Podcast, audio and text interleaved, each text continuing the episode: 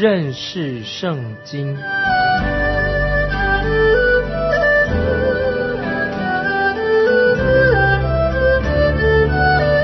认识上帝的话，把上帝的话带到全世界。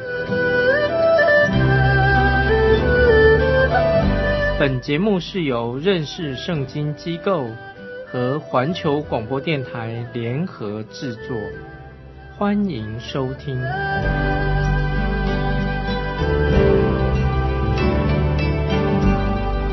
亲爱的听众朋友，你好。欢迎收听认识圣经，我是麦基牧师。主耶稣公开出来传道之前，他就被圣灵引导到旷野里面去，有四十天的时间。主耶稣受到魔鬼的试探，主耶稣经历过三方面的试探，关于身体上的、心理上的，还有心灵上的试探。我们首先要看主耶稣在身体上层面。接受了恶者的试探。我们来看《路加福音》第四章第三节，魔鬼对他说：“你若是神的儿子，可以吩咐这块石头变成食物。”在这里，魔鬼并没有要主耶稣去犯罪。这里提到食物的问题，食物可以滋生生命，也是必须的。有一次，主耶稣曾经行神迹喂饱了五千人，啊，另外一次，耶稣也行神迹喂饱了四千人。在旧约，夏娃看着伊甸园当中的树木，也看到树上这些果子好做食物，他就摘下来吃的。约翰称这个试验是属于类似这种肉体的情欲，在约翰一书第二章十六节。当然，一个人要吃东西才能够活下去，要活下去就要吃东西。今天许许多多的人都聚众聚在一起，要喊叫说。我们要吃什么？我们要喝什么？我们要穿什么呢？这个就是我们今天大多数的人啊，一个人生的哲学所追求的，就是要吃这些东西。因此，就很多人他们做欺骗的事情、偷窃的事情、赌博的事情、买卖毒品的事情，已经用尽一切的手段，就是要满足肉体上的一些私欲，满足肉体上的需要。或者有一些女人，她们要买漂亮的貂皮大衣啊，买钻戒，出卖自己的灵肉。我们看见魔鬼对人实在很轻视，撒旦很轻视啊，瞧不起我们人类。他对神这样说：魔鬼曾经对神这样说，这是记载在约伯记约伯记二章四节这样说：人以皮代皮，情愿舍去一切所有的，保全性命。这是约伯记第二章四节，这是撒旦所说的。那撒旦对神说：“人以皮代皮，情愿舍去一切所有的，保全性命。”可是魔鬼的这个说法，并不能够适用在约伯的身上。约伯不吃魔鬼的那一套。我们看见主耶稣用圣灵的宝剑啊，就是神的话，来击退了撒旦的试探。所以第四节，路加福音四章四节，耶稣回答说。经上记着说，人活着不是单靠食物，乃是靠神口里所出的一切话。接下来我们看见，撒旦要从心理的层面对主耶稣来做试探。我们看第五到第八节，路加福音第十章五到八节，魔鬼又领他上了高山，霎时间把天下的万国都指给他看，对他说：“这一切权柄荣华，我都要给你。”因为这原是交付我的，我愿意给谁就给谁。你若在我面前下拜，这都要归你。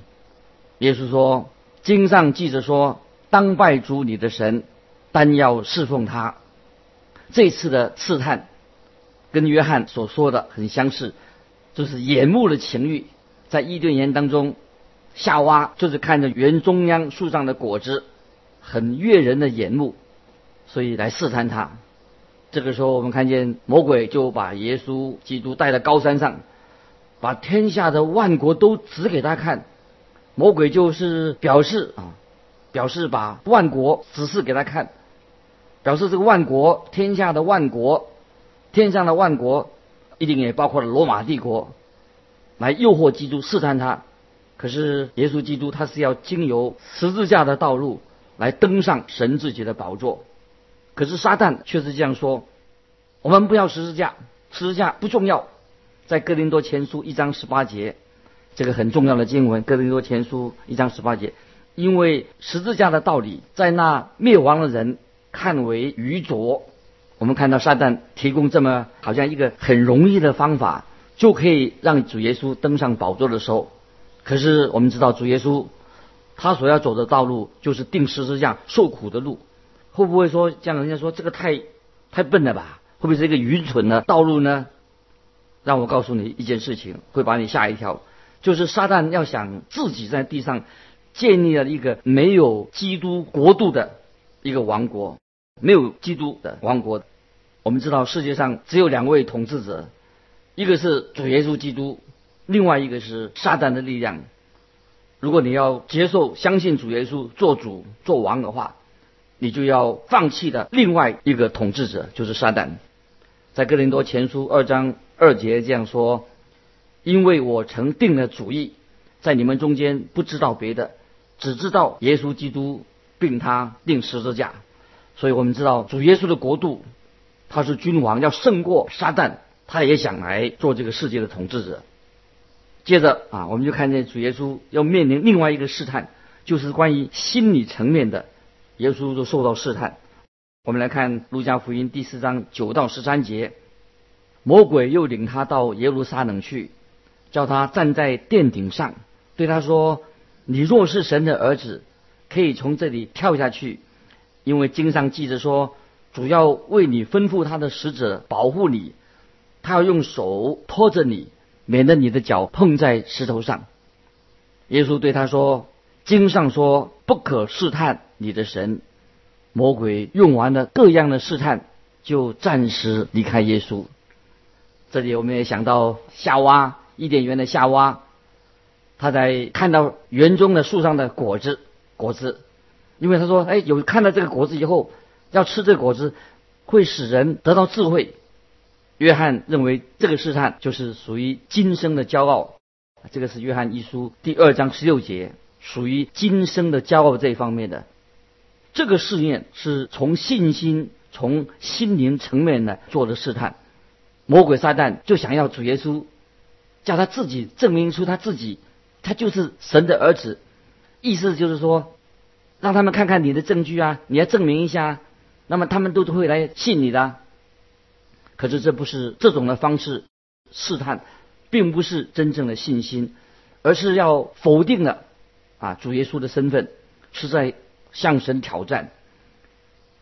真正的信心乃是一个人。很安静的在神面前等候神，他要遵行神的旨意。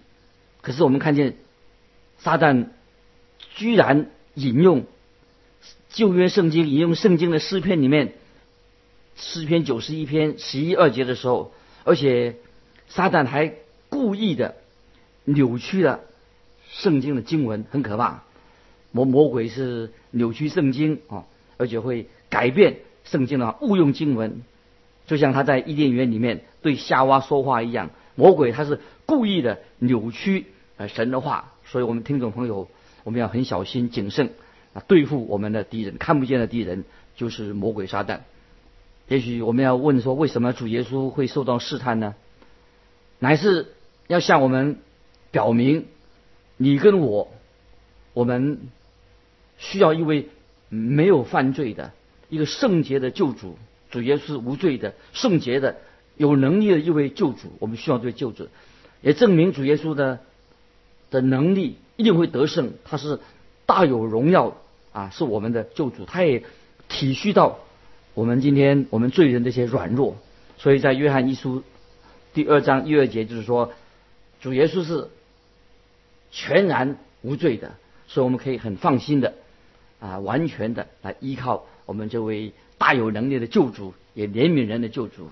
接着我们来看路加福音第四章十四节啊，我们看见啊，撒旦啊就暂时离开了耶稣，耶稣得胜了。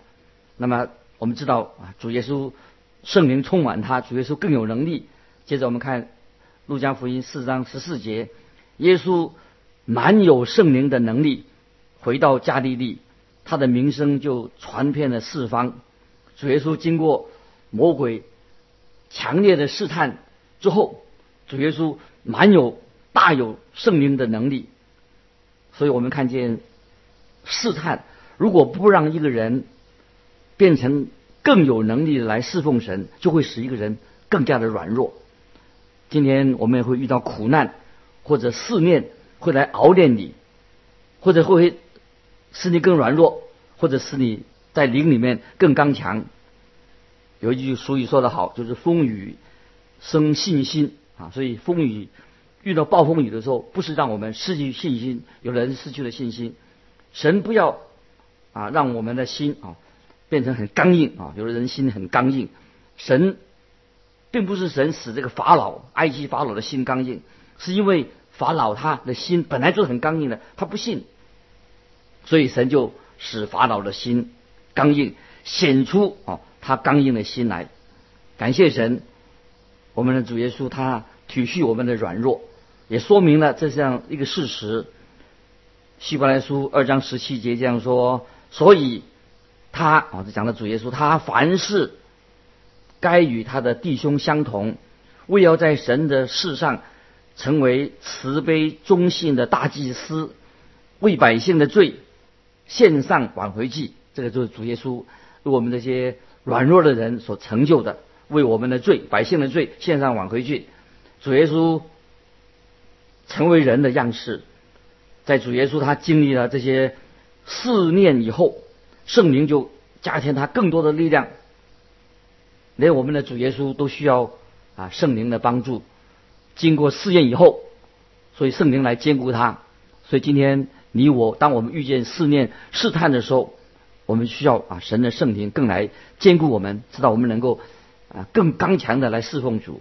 接着我们看来，路加福音第四章十五节，他在各会堂里教训人，众人都称赞他。啊这段。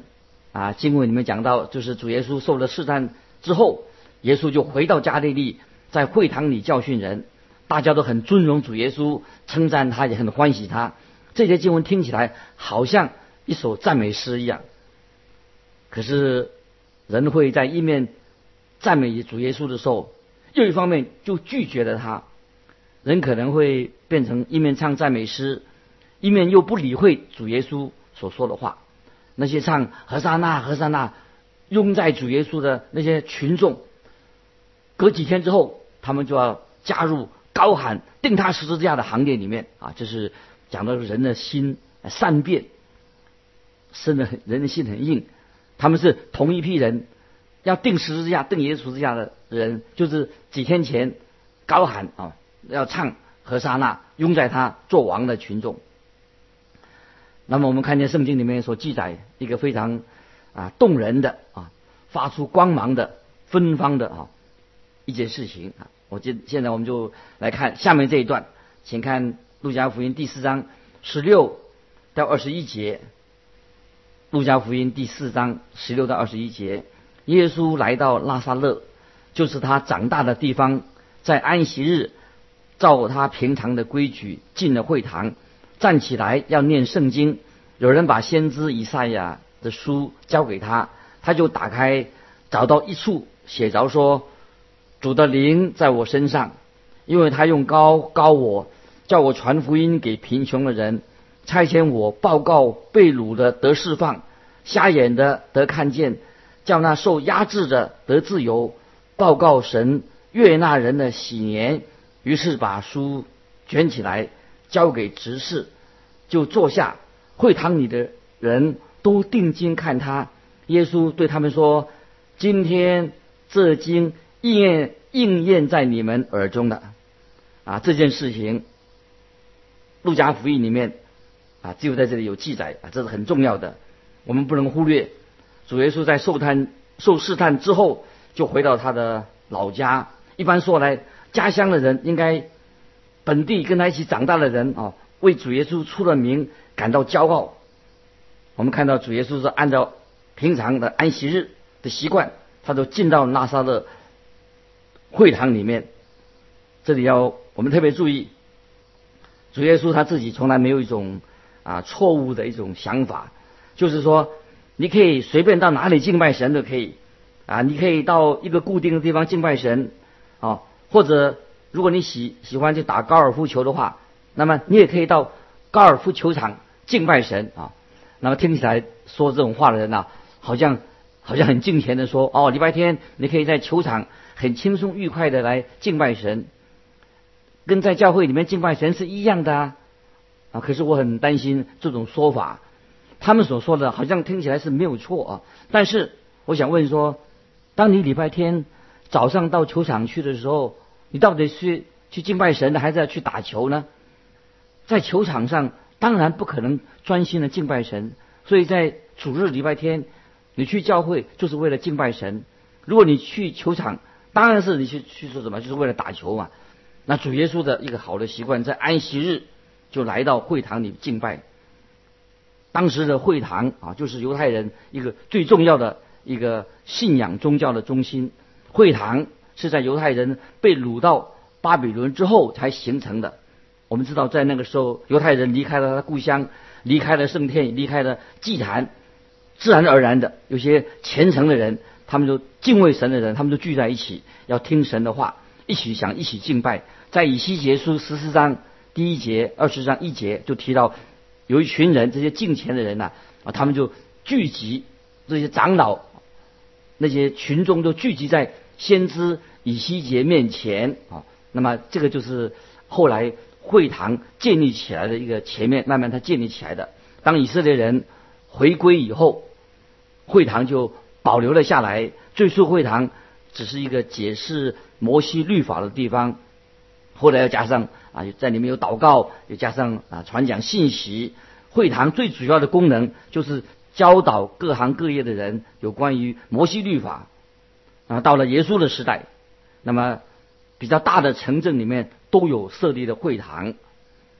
那么这里啊，我们就要啊稍微再来解释一下啊，在耶稣早期啊早期，因为耶稣早期的生活就是在三十岁以前呢，他还没有公开出来传道的时候啊，我们也不知道到是耶稣他怎么样过他的生活。那这里啊，那么耶稣所做的，他六天在家里，我们也不知道到底他做什么过的。但是我们所知道，他就是木匠啊，他需要工作。这在这里我们知道啊，就知道了。主耶稣每一个礼拜的第七天，他就会去会堂，他在一个固定的地方，就在会堂里面敬拜神。所以啊，耶稣也在会堂里面做了好的见证。这个时候啊，耶稣他已经离开家一阵子了，哦，现在他就回到拿撒勒，他现在正在会堂里面。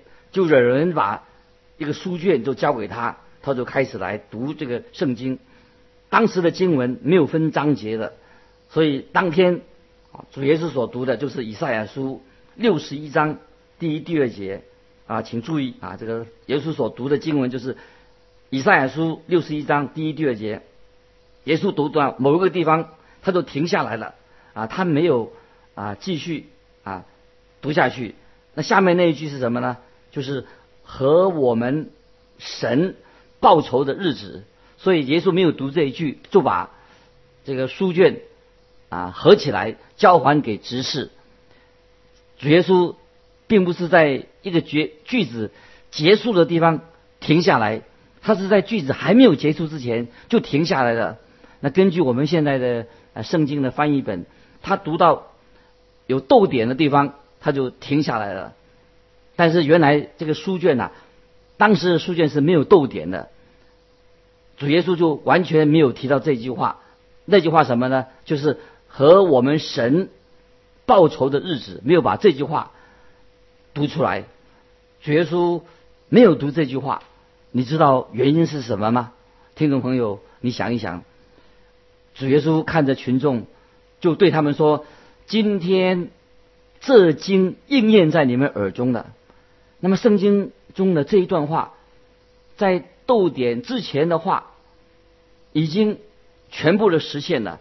剩下的部分就是必须要等到主耶稣再来的时候才会实现啊！就是讲到我们神报仇的日子，报仇的日子还没有到来。什么是报仇的日子呢？在诗篇第二篇第八节这样说：“你求我，我就将列国视你为基业，将地级视你为田产。”讲到主耶稣要把列国作为哦他的产业，那么他怎么样把列国作为产业呢？诗篇第二篇第九节说：“你必用铁杖打破他们，你必将他们如同窑匠的瓦器甩碎。”这就是主耶稣掌权的日子，他的方法，这个就是神报仇的日子，这是一个伟大的日子。当主耶稣再来的时候，就会发生这件事情。主耶稣他第一次来的时候，就把福音传给今天传给你我，传给贫穷的人，让我们可以蒙恩得救。圣灵的恩高啊，就也来高主耶稣，使他能够传讲这荣耀的救恩的好消息。这是主耶稣所做的。啊，今天我们仍然活在这个一个美好的福音的时代。当主耶稣再来的时候，这个就是神啊要报仇的日子。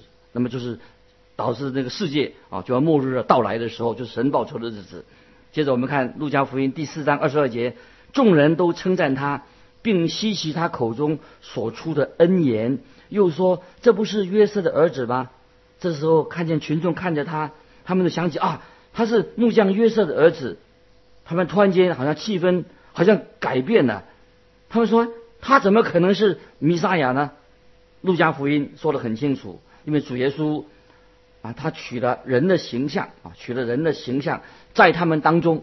接着我们来看二十三到十七节，路加福音第四章，耶稣对他们说：“你们必引着俗语向我说，医生，你医治自己吧。”我们听见你在加百农所行的事，也当行在你自己的家乡里。又说，我实实在在告诉你们，没有先知在自己家乡里被人悦纳的。我对你们说实话，当以利亚的时候，天闭塞了三年零六个月，遍地有大饥荒。那时以色列中有许多寡妇，以利亚并没有奉差。往他们一个人那里去，只奉差往西顿的沙勒法一个寡妇那里去。先知以利沙的时候，以色列中有许多长大麻风的，但内中除了叙利亚国的乃曼，没有一个人得洁洁净的。啊，这段经文就是路加福音四章二十三到二十七节啊，这经文主耶稣。举了一个让人很惊奇的，举一个例子来说明，他就引用了两个住在属于外邦的啊外邦国家的外邦人的例子，就是啊沙拉法的寡妇和叙利亚那个将军乃曼，神却是在他们身上，在这些外邦人身上行了救恩拯救的神迹。那么主耶稣所要告诉他们的是什么呢？他们这些人虽然是神的子民。但是他们不愿意接纳主耶稣，他是神的儿子，所以以色列人就失去了神极大的祝福，就像以色列当中许多寡妇、许多麻风病人一样，在以利亚的时代没有得到医治。接着我们看第四章的路加福音二十八到三十节，会堂里的人听见这话，就怒气满胸，就起来。撵他出城，他们的城造在山上，他们带他到山崖，要把他推下去，他却从他们中间直行过去了。主耶稣家乡的人居然要拒绝他，而且并且要杀害他，所以拿撒勒周围的是一片荒芜的地方，他们就把耶稣带到山上去，要把。他从山崖上推下去，要害死他。所以感谢神，主耶稣啊，却是神迹般的从这群他家乡的暴民的手中离开的。很可惜，亲爱的听众朋友，不晓得你没有觉得耶稣家乡的人也非常的悲哀，也非常可恶啊！他们会怎么会落到这样的一个下场？就是我们知道啊，也说明。人人在神面前都是罪人，虽然他们看见、听见主耶稣所行的神迹，知道他所做的事情，但是他们并没有回转归向神哈。所以我们这一段，我想就是告诉我们说，我们人在神面前都是罪人，我们需要一位定十字架胜过一切的试探的神来救赎我们。今天我们也遇到了许多的试探，我们感谢神，我们靠着圣灵的大能，我们是一个信主的人，我们可以依靠神胜过啊这些诱惑。我们看见。今天啊，这个教导，盼望在我们每一位听众朋友当中啊，我们的心要很安静的归向神，知道我们有一位救主是胜过试探的救主，他就是要应验旧约圣经的预言，这个救主已经来了，要拯救我们脱离罪恶。今天我们就分享到这里，欢迎你来信到环球电台认识圣经麦基牧师收，愿神祝福你，我们下次再见。